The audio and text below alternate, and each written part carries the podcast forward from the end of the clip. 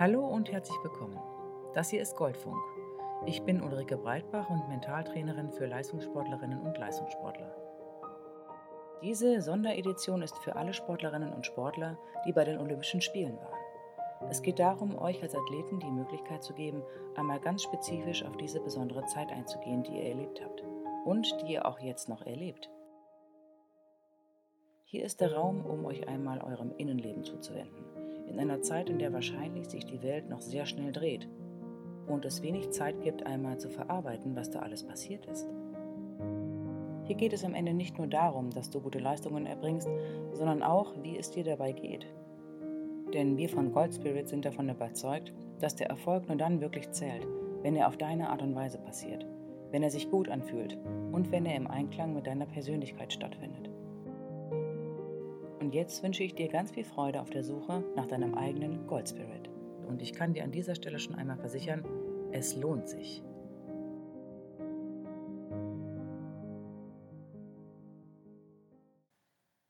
Olympia. Und nu? Hallo und herzlich willkommen bei Goldfunk.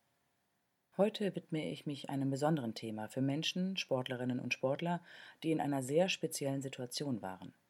Heute geht es nämlich um die TeilnehmerInnen von Olympia.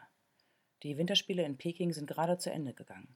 Spiele, die in einigen Facetten mit Sicherheit anders waren als viele Spiele zuvor. Olympische Spiele sind immer etwas Besonderes. Ein Event, das nur alle vier Jahre stattfindet.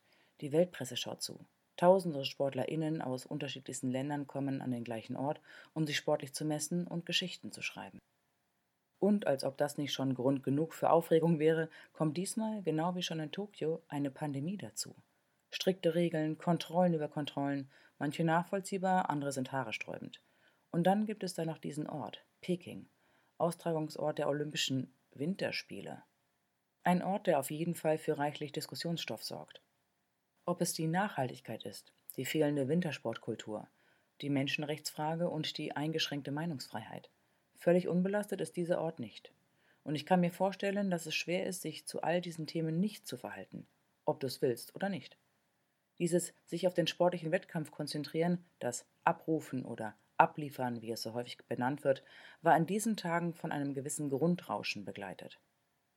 Aber an dieser Stelle soll es nicht um deine Leistung gehen, nicht um den Medaillenspiegel, die Vorgaben oder Medaillenhoffnungen, erfüllte oder unerfüllte. Es geht vor allem darum, wie es dir geht, wie diese Spiele für dich waren. Ich bin mir sicher, du hast dich lange darauf vorbereitet. Viele Journalisten sprechen immer von diesen obligatorischen vier Jahren. Ich bin mir ziemlich sicher, dass es bei dir oder den meisten anderen weit mehr sind als vier Jahre. Wann ist dieser Gedanke an Olympia zum ersten Mal bei dir aufgetaucht? Wann wurde dieses Feuer in dir zum ersten Mal spürbar entfacht? Vielleicht war es aber auch auf einmal greifbar und irgendwie da, ohne dass es ab dem siebten Lebensjahr bereits in deinem Freundschaftsbuch unter Was ich mal werden möchte auftauchte. Als erstes möchte ich dir aber von Herzen gratulieren, dass du es geschafft hast, unter Millionen von Sportlerinnen diesen Traum, dieses Ziel, das du dir einmal gesteckt hast, dass du diese Teilnahme geschafft hast. Egal, ob du es zum ersten, zum einzigen oder zum fünften Mal geschafft hast. Es ist ein Weg, eine Reise, die allergrößten Respekt verdient. Viele sehen nur den Moment auf der Piste, in der Loipe oder in der Bahn. Vielleicht noch den Blick in glückliche Gesichter auf dem Podium, den stark pumpenden Körper hinter der Ziellinie SportlerInnen vor dem Mikro, mal mit Tränen aus Trauer, Wut oder Freude oder einfach mit einer sachlichen Analyse. Aber du weißt, wie viel mehr dahinter steckt. All die Stunden, die Tage, Wochen, Monate, Jahre voller intensiver Trainingsinhalte, Gewichte, Ernährungspläne, Trainingslager, der Umzug in die Nähe eines Leistungszentrums, Lehrgänge weit weg von der Familie, Freunden und dem vertrauten Umfeld. Der verpasste Geburtstag von Oma, die Nachmittage im Kraftraum und nicht im Schwimmbad oder der Eisdiele das Fehlen auf der Party oder die Schulferien, die eigentlich immer für anderes gedacht waren als Ferien. Und diese letzten Jahre waren auch noch geprägt von Quarantänen, von Isolation, von Momenten der Einsamkeit, der subtilen mitlaufenden Angst vor einer Erkrankung, den Impfungen, Nebenwirkungen und der ständigen Unsicherheit, ob sich das am Ende alles lohnt oder im allerletzten Moment nicht doch ein positiver Test alles zunichte macht oder die erhoffte Leistung doch nicht gezeigt werden kann. Das war alles sehr viel. Vieles, was sich über die Zeit aufgebaut und vielleicht angestaut hat. Für diesen einen Moment. Für zwei Wochen Olympische Spiele.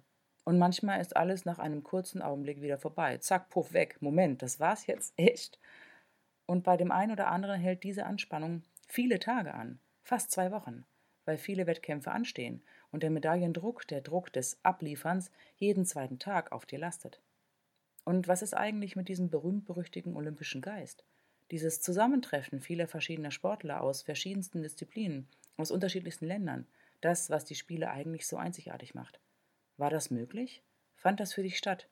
War da Magie und welches waren diese Momente, wo für dich Olympia greifbar wurde? Ich möchte dies an dieser Stelle einmal einladen, einen Moment innezuhalten. Weil ich weiß, dass nach den Spielen häufig diese Zeit gar nicht da ist. Da steht der nächste Weltkampf vor der Tür. Viele Interviews, vielleicht Talkshows und das Rumreichen der Olympioniken. Nimm dir einen Moment, um deine Seele nachkommen zu lassen, um mit dem zu sein, was gerade ist, in welcher Form auch immer. Nach solch einer intensiven Zeit ist es das beste Geschenk, das du dir selber machen kannst, einfach kurz anzuhalten und dir bewusst zu machen, dass das eine besondere Zeit war und einfach okay zu sein mit dem, was da gerade ist. Und nächste Woche hören wir uns wieder. Und dann schauen wir, wie es dir dann geht. Bis dahin wünsche ich dir von Herzen alles Gute. Ciao.